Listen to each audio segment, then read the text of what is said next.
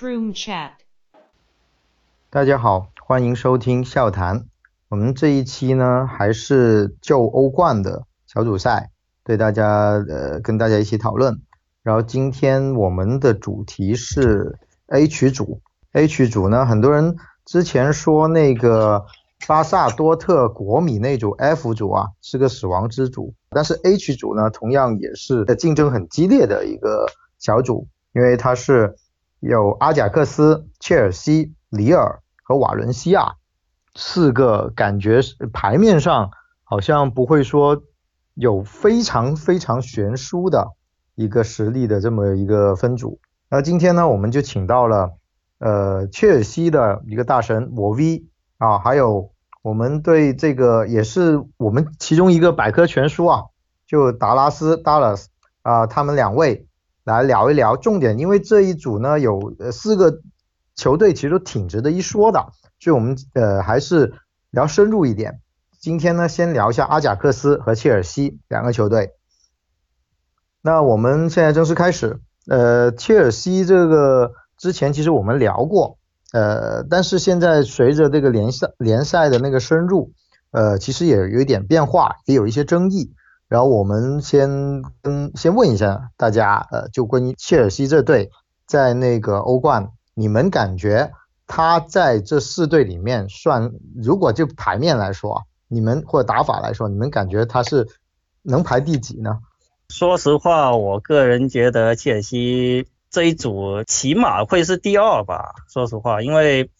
就论牌对论牌面来说，虽然今年切切尔西他是受那个转会禁令的影响，然后可能那个买人就只是呃科科瓦季奇从租借变永久的转会，然后还有那个呃兰兰帕德的那个用人就从上赛季带德比郡。也启用了好些新人，但但是的话，从那个牌面上面来说的话，呃，切尔西我估计应该是保二吧，就我个人觉得会是保二吧。但这一这一组，如果是说谁能够出现的话，那个呃，谁拿第一我都觉得不奇怪，因为实力目前来讲的话，还真的是比较的平均。对，嗯嗯嗯，确实是挺死亡的一个小组。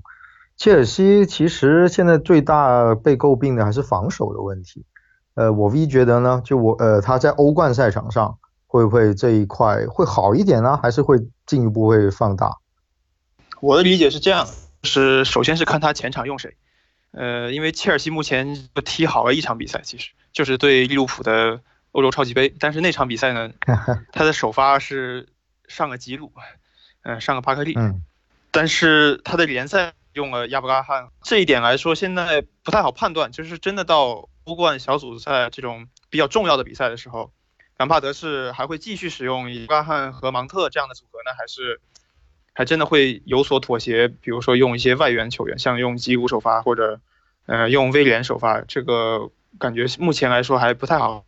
那这个很可能就是导致一个实际场上的效果是天壤之别。嗯，不过像你这种言论啊，现在也有一种声音是说，之前我们觉得亚伯拉罕。芒特其实他的强度还不够，但事实上他最近他们俩最近在联赛的表现，起码在数据上是很好看的。那有人说这是不是打脸了？你怎么看这个问题呢？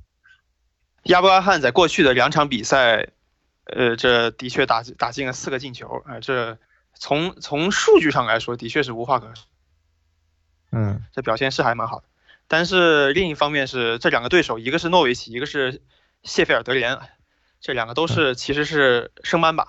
而且从过程上来说，就是，嗯，亚伯拉罕的确是对这两个球队的后卫来说是是能形成比较大的一个优势，呃，不管说是他背身也好，还是转身啊，呃，扛人啊，包括头球，确实是优势不小。但是他怎么去联系其他队友，我觉得目前看还是比较有限。就这一点来说的话，他能否压制，比如说像是欧冠的这样的对手的话？嗯，我还是抱有迟疑。我觉得这是实力问硬实力问题。因为我觉得其实很多人觉得你好像在黑他们，其实很早之前你就写过他们的球探报告了。然后我觉得你们你对他们是一个就是看小孩一样的一个感觉，对他们会非常严厉。呃，而我们说完那个亚亚伯拉罕，其实当时你就觉得亚伯拉罕起码比索兰科这些是更有潜力的，被揠苗助长了。但是他其实还是有成长的空间，对吧？对。不是，其实我当时写芒特，就是写兰帕德的时候，呃，还是写亚伯拉罕，其实都提到，就是他们数据绝会不绝对不会差，尤其是助攻也好，还有进球也好。但是球队能不能赢球，真的是两说。呃，芒特呢？芒特，你觉得他最大的问题是在哪里？呃，这芒特，呃，就看用什么标准。他确实是，呃，有的时候在禁区前沿，他的接球后的第一步调整。嗯，非常动作非常迅捷，而且目的性非常明确，就是想射门。而且他这个一步摆脱再射门这个动作也确实非常连贯。嗯，是其他的东西，确实是我觉得他能做的确实有点太少了。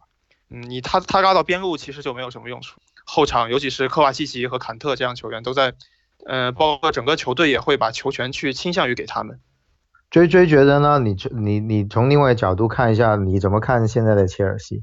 我感觉主要是兰帕德他在德比郡那个时候打的那个内容，实际上也相对是有传控。那但是目前来讲，我觉得切尔西主要一个问题会在这后防的组织上面，因为呃目前来讲的话，切尔西有一个很大的弱点，就是说有坎特和没坎特的那个差别是非常的大的。因为梅坎特的话，我估计那个尤其尤其是把大大卫鲁伊斯去就卖去了阿森纳之后。呃，目前来讲，那个克里斯滕森和那个祖马的这个高就中卫的组合，我感觉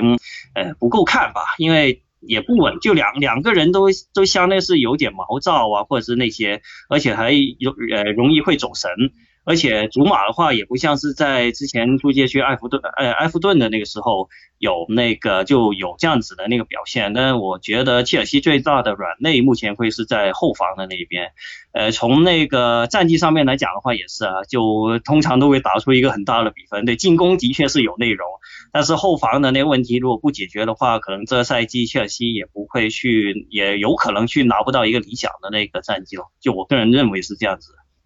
嗯，你怎么看那个亚伯拉罕和那个芒特这两个现在风头正劲的年轻人呢？他们两个上个赛季吧，就之前是在英冠的联赛的环境去锤炼。然后实际上也是有一点点的成绩，就是从上个赛季的那个表现来看，都实际上身上也是有一点料子。只不过是他能否就尽快的适应到英超的那种节奏的话，我个人也是会打一个问号吧。因为比如说芒特吧，呃，刚才也有说他那节奏感的问题，还有就呃亚伯拉罕他在前场他的支点的作用有时候会体现不出来。呃，对，这这些话，我感觉切尔西对吉鲁的话，反而就我觉得是亚伯拉罕以后会是一个很好的一个学习的对象了。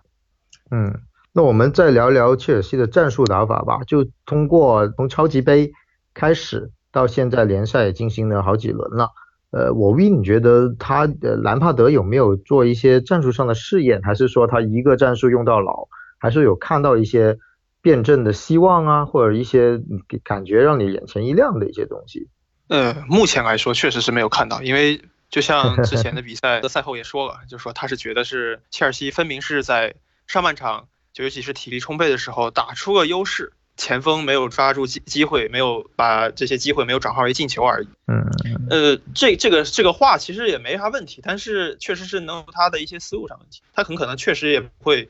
还会沿着这条路走，一路走到底，然后，嗯，很可能在那之后再遇到什么什么问题之后，可能才会做出一些其他的变化吧。我觉得切尔西现在一个最大的问题就是，呃，伤员问题，因为球队给，尤其给这几个中场，尤其给这几个老将负荷太大了，所以坎特也伤了，佩德沃也伤了，然后科瓦西奇这跟腱也伤了，相当于切尔西这。呃，最经常拿球推进的这几个球员，每个人都已经是受伤。现在球整个球队唯一一个能带球的，就剩下威廉一个人一个人了。为什么他的打法那么容易受伤呢？嗯，我是觉得是有一点挺比较突出的，就比如说是踢利物浦那场比赛，佩德罗全场都在不断的往返飞奔啊，还有坎特就是在比赛最快最后的时候，还是一直在带球，包括对抗这个。你连续几场这疲劳一一积累，确实是球员不一定能受得了。而与之对应的是，你看像芒特可能就不会去干这种事情，他不会说是去连续带球，或尤其是身边有对手的时候去扛着人去带球。呃，这种这个事情都是科瓦西奇、坎特或者佩德罗去做的。就是你感觉是他呃南帕德还是有刻意把一些资源倾斜到某些的球员，然后来刷一些数据，然后其他的人更多的来养他们，通过不断的跑动，然后导致了现在的伤员会增多，是这个意思是吧？呃，当然另一方面本来就是坎特呀、科瓦契奇和这这这本来就是目前切尔西这个这个首发框架里面带球最好的球员啊，因为威廉威廉都甚至都得不到首发机会。嗯，然后科瓦契奇的带球可以说是球队非常倚重的一种推进手段。你能做到这些事情，所以你就你就必须得做，这也是一个客观原因。嗯，那你觉得他们现在的防守是有问题的，但他们进攻现在确实是比较激进的，而且也取得了一些经常取得一些进球。那他这个进攻的一些套路，你感觉还，比如在欧冠赛场，你感觉还有用吗？或者说他们？第一破密集方面还是反击上面，这两块是不是都比较有一些竞争力呢？在这个 A 区组，嗯，我觉得切尔西进球肯定是肯定会进球的，而且，呃，两种方式，这两种方式像，呃，一个是嗯前场高压紧逼，然后嗯。对方后场然后断球这么去破门，嗯。呃，或者有点像多特的开场，呃，对，有一定程度上可以这么说，而且再就是，呃，初期把阵型拉宽，所有人直接压上，然后这样进球，我觉得这这都是很有可能，尤其像踢瓦伦西亚，呃，踢里尔，我觉得这种现象都是很可能会发生的，因为尤其是瓦伦西亚，它其实是现在联赛这赛季用了类似个四二二二，其实它的那个防线很平，而且。并不是很注意这个后卫身前的保护，尤其是在帕雷霍上场的时候更是这样。我觉得切尔西这套打法，如果说是合理应用的话，在上半场确实是，呃，能够打出机会来的。这我觉得这一点是毫毫毫无疑问的。嗯，那看来这个小组估计经常会有一些对攻战了，那确实还挺精彩的。呃。那除了呃这个战术上面的一些内容，你感觉切尔西在这一个欧冠或者说后续的联赛中，你感觉还有没有一些想说的内容？我甚至根本没法预料像佩德罗这么快就受伤了，呃，科瓦基奇这刚到国家队这一训练又受伤了，那嗯，这个东西很有可能就像一个滚雪球一样，越滚越大，因为。你一个能这种有实力的球员，能够有所担当的球员，你这无法上场的时候，你很可能这一部分的活儿就压到别人身上，这然后那个球员很很可能又会受伤，或者说有可能因为其他原因不能出场，这很有可能会是一个循环性的东西。其实这个事情在上赛季德比郡就已经发生过，就是德比郡在部分位置就已经连续出现某一个位置球员，甚至最后都没有球员可以上场。这在上赛季兰帕德这至少出现过两次这种很明显的伤病潮，但我没有想到切尔西已经这才刚刚比赛一个月就已经开始出现，所以这个事情就是现在马上是国家队比赛日，然后很快就开始呃一周双赛打欧冠，然后再等到十一月这个复合再再推一波，嗯消耗和疲劳越愈发的积累，我这一点确实对兰帕德还蛮悲观的。那我们也看一下切尔西未来的发展吧，因为切尔西也是也也不能说他现在很差或者很好，但是他的变数，因为年轻的主帅，还有配一些呃新的一些球员，会不会给我们带来一些新的一些感官？我们拭目以待。那我们下一面再谈一下这个贾府阿贾克斯，因为阿贾克斯呢上赛季的欧冠非常闪亮啊，然后。一度打进了那个四强，然后现在，呃，今年呢，当然他们流失了一些球员，那也分进了这个，呃，也算是实力比较平均的死亡之组。那，呃，你们怎么看这个球队在欧冠的一个前景呢？娟娟，你觉得呢？实际上说起贾府吧，我让我想起了另外一支球队。呃，实际上就相当于是，就我可以这样子认为啊，就目前来说，因为呃奥地利联赛和荷甲的联赛，实际上目前来说也算是欧洲的第二梯队的联赛。那那当然就类比于澳超的就班霸吧，就就对广东话就班霸吧，就非常强的这个萨斯堡呃萨斯堡红牛。呃，实际上可以说是贾府的话，呃，那个就处境的话是和那个奥超是就和甲和那个环境奥超是差不多，呃，主要的话是也有几个就巨头这样子带着，那所以，呃，贾府的话就假如是说在那个联赛那边是能够打出那个优势的话，那我觉得，呃，可以说是在欧冠的那边那个压力就会把那个资源会侧重于欧冠的那边。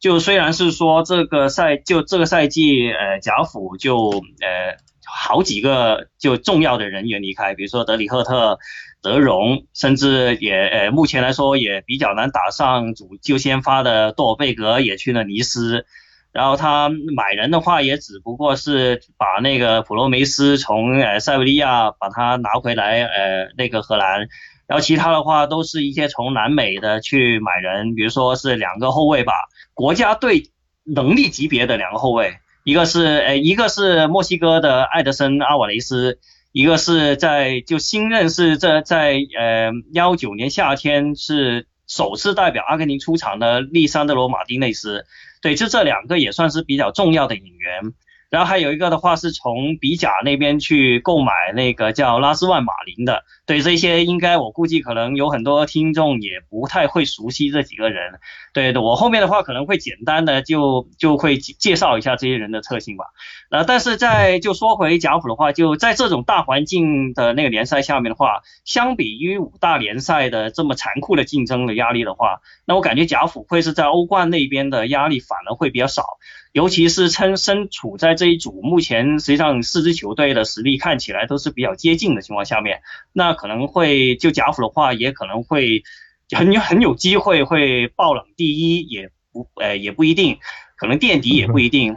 对我个人认为的话，会是贾府的话，呃，可能这个赛季会是比较多的，会是争取去就呃排名第三，然后去晋级去欧联杯那边，就欧联那边去发展吧。欧冠的话，可能呃那个机会可能也就比较的平均咯，只能够这样子说，对啊。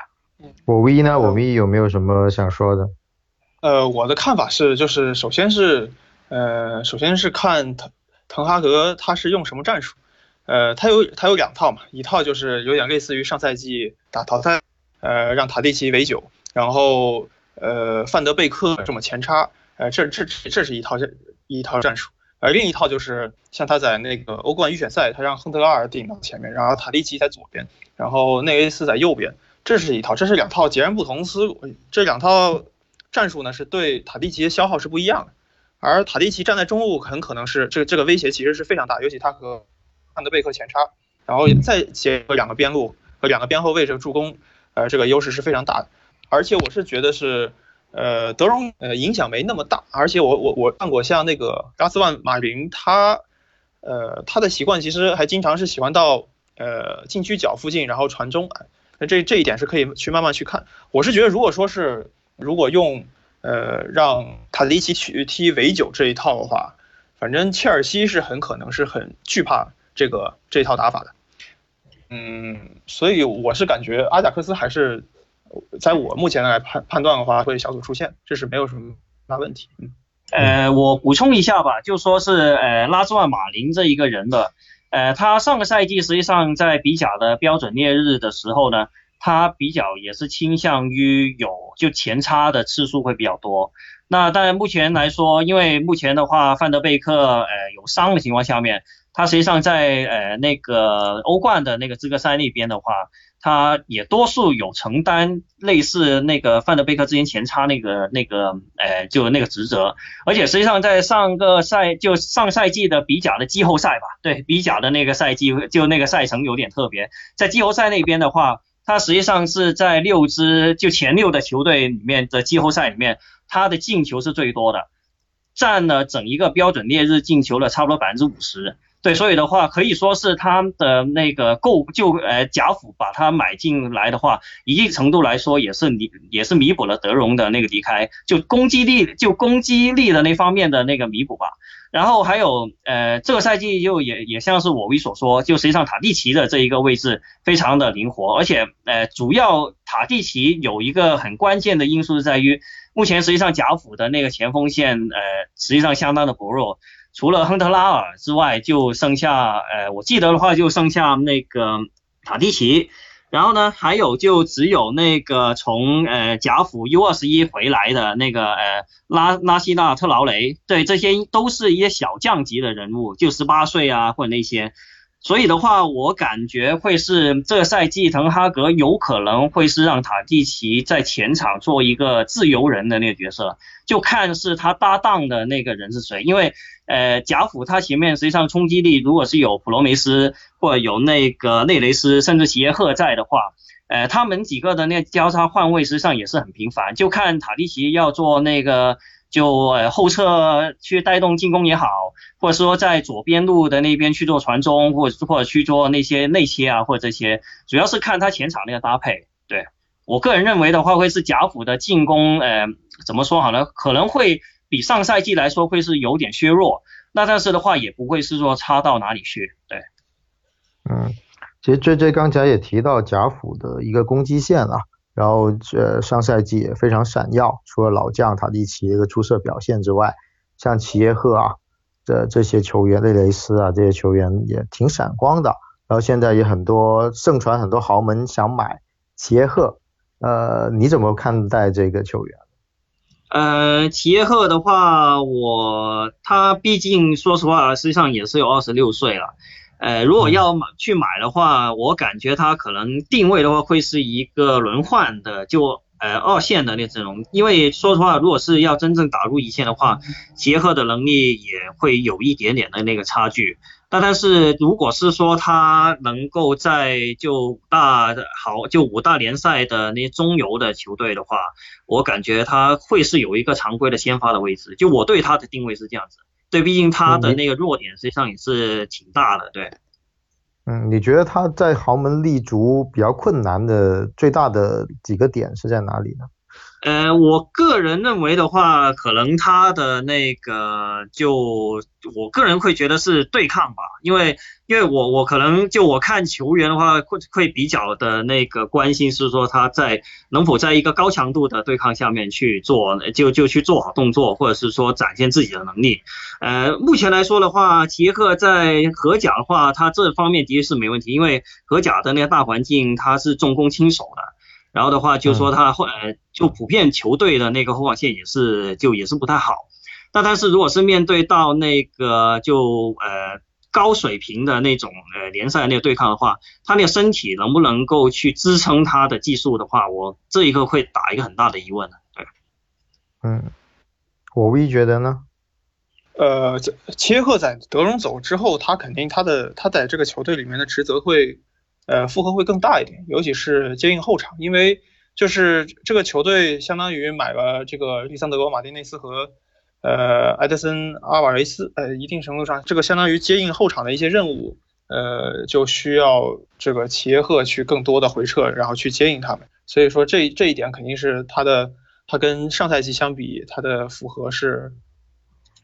会更大一点的。呃，我可以对我可以说说一下吧，就说。呃，实际上这个赛季的话，那个滕哈格有一点做的挺鸡贼的话，就说是因为他买的就阿瓦雷斯，就无论阿瓦雷斯或者马丁内斯也好，他们实际上也是能够把他推前到去打后腰的那位置。那目前在贾府，他整体会去就会去打一个就中场三就那个菱形的那个站位情况下面，那很有可能会说，呃，滕哈格可能会是把。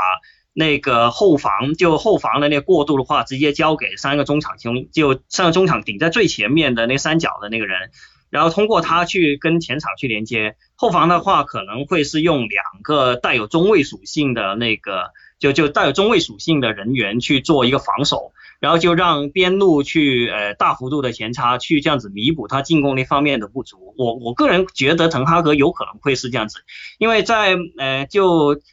上一场上一场就今年的那个就上一场联赛吧，那个贾府打那个鹿特丹斯巴达的话，滕哈格就是用这样的那个阵容，然后四比一就把那个斯巴达干掉了。然后他这一个阵容里面的话，他甚至会把布林德有时会安排到后就中卫线上面，但是在在比赛的时候，他有时候会去跟就跟后腰去换位，就承担一点点那个那个过渡的那个职责吧，我可以这样子说，对。哦，你们齐耶赫，你们别说行不行，说那么虚嘛，说人家特点嘛，优缺点都说一下嘛。毕竟很多球迷还是关注的。缺点，缺点我感觉可以身体吧，对，因为我觉得他。说一下优点啊，你缺点说过。优点，优点的话，他嗯，怎么说好了？杰克他的那个个人技术，我感觉是也是可以的，对，因为他在贾府那边的话，就主攻是就打打那个边锋的情况下面，他也每就每个赛季的效率也是挺高，他个人突破能力，我觉得还是可以的，这个对。突破，然后他远射应该也不错。对，远射应该对远远射实际上能力也是可以。对，贾虎毕竟培养了好好几个的那个远射能手。对，杰克实际上他远射能力还是可以，得分能力是挺强的杰克。因为有人觉得他是呃也有威胁球就直塞，也能远射，也能突破，感觉有那个 player player maker 的那个潜力。就如果低对抗下，是不是能做一个 play maker？呃，可以这样，可以这样子说，他他的能力在低就低强度联赛上面的话的话是可以。那但是那如果他增肌呢？毕竟比如说像呃克洛普，他比较喜欢买一个，可能你看法比尼奥这种刚来对抗也是没那么强的，后来练起来了就就可以打出来的那个效果，会不会有这种可能性？嗯，目前来讲的话，他的那个，我个人认为比较比比法比尼奥难，因为法比尼奥他虽然他因为他能够增肌的情况下面表现的好，实际上也我也感觉会是克洛普把他固定到后腰的，就就后腰的那那个角色，就让他去适应呃英超的那个强度。但是协赫的话，因为他是前场的球员。而且呃，我个人认为的话是结合他那个身体，如再长的话，可能会是对那个威胁性会是有降低，因为他他这种比较灵巧的那个身躯，如果是在增肌的话，就增重的情况下面的话，他有可能会呃就那个动作可能会稍微迟钝，那这样子的话，在高强度的压迫下面可能会就表现没那么的好了，对。嗯，明白。那好吧，那我们看一下今天聊了两队，一队阿贾克斯，一队那个切尔西。你们觉得他们两回合的比赛，就这两队，呃，对阵的时候，你们感觉谁会更占优呢？嗯，恭敬一点，那肯定是切尔西占优了。对，因为对，因为切尔西，呃，虽然兰帕德，就虽然我我我刚才也说后防线是那个，就后防线目前是一个大隐患，那但是。呃，目前来说，呃，阿贾克斯的后防，呃，怎么说好呢？呃，他可能会是比较的，就可能适应了低强，就低联赛强强度的那个，呃，就就那个对抗的话，那如果是面对兰帕德这这一种打法的话，我感觉他有可能会是顶不住。那但是得也得要看切尔西他那个进攻就会是上什么人员，然后会是做什么样子的那那个调整之类的。因为贾府的话，毕竟打法也是很固定，但是我感觉目前就兰帕德来，就兰帕德的想法也是挺多的，对。那所以的话，就我估计可能阿贾克斯在主场的话，应该能够拿到一分吧，在客场的话 可能会是有一点难度，对。就保守的来来说，因为主要阿贾克斯拿分点，我感觉不会是在切尔西那边。对。哦，你居然这么看好切尔西能干掉贾府啊？贾府还干掉尤文呢。呃，因为阿贾克斯这比赛反正是在在十月十一月那会儿，我是就是我觉得首先是看到时候切尔西能派上什么阵容吧，还有这个兰帕德到时候是是不是还在我也不知道。哎，你还别说，我觉得兰帕德还真的是能够撑一个赛季的哦。我我个人认为会是，因为他的确是真的有想法的一个，对。呃，对，一个赛季这也是很有可能的。当然就是说，但是如果到时候的话，那切尔西会是一个什么样的阵容？嗯，确实是不太好说。如果说是，比如说科瓦契奇、坎特、威廉、佩德罗、吉鲁都能上，那这个呃场面上肯定是截然不同的。呃，但我还是相对看好阿贾克斯一点。嗯，阿贾克斯有很多办法。呃，即便是切尔西能够打出一些东西的话，甚至切尔西，呃，上半场呃打入进球，但是这切尔西想赢得比赛不是那么容易的。阿贾克斯有很多办法去呃撑起这个比赛，去把这比赛拖到三十分钟后，然后再去重重新组织进攻去收拾切尔西。嗯，而且塔蒂奇，当然这也很取决于塔蒂奇今年到底状态怎么样，这一点倒是可以长时间再看看。他好像是上就就欧冠的那个资格赛已经进了三球，然后我记得好像是他总共出场八场进了七球了，好像是。对，所以的话，对那个塔利奇状态还是可以，毕竟目目前来讲的话，他那个年龄也也对他来说不是一个很大的问题。那所以的话，就我感觉塔蒂奇对会会是贾府今年在欧冠走多远的一个很关键的人物吧。一个是塔蒂奇，然后一个我我个人如果是说，就除了范德呃贝克之外，就其他想大家想关注贾府的那个呃就情况，就年轻人的话，我会比较推荐在后防线有两个人，一个叫德斯特，呃荷兰和美国国籍的一个呃青训，就啊贾府的青训。然后另外一个的话叫舒尔斯，就十九岁的荷兰的那个就年轻球员，是贾府从今年呃在就那个国内联赛买过来的一个球员。因为这两个人的话，目前实际上已经是进到阿贾克斯的一队，并且是有上场机，就有上有上过场打满过全场的了。对，所以的话，我感觉如果是大家想要就想要去了解的话，可以去对关注一下这两个人。好啊，那今天我们这个这两个球队，这个 H 组的两个球队，切尔西和阿贾克斯，我们就聊到这。下一期我们会对另外两个里尔和瓦伦西亚再跟大家一起聊一聊。好，我们今天的节目到此为止，欢迎大家收听，我们下次再见。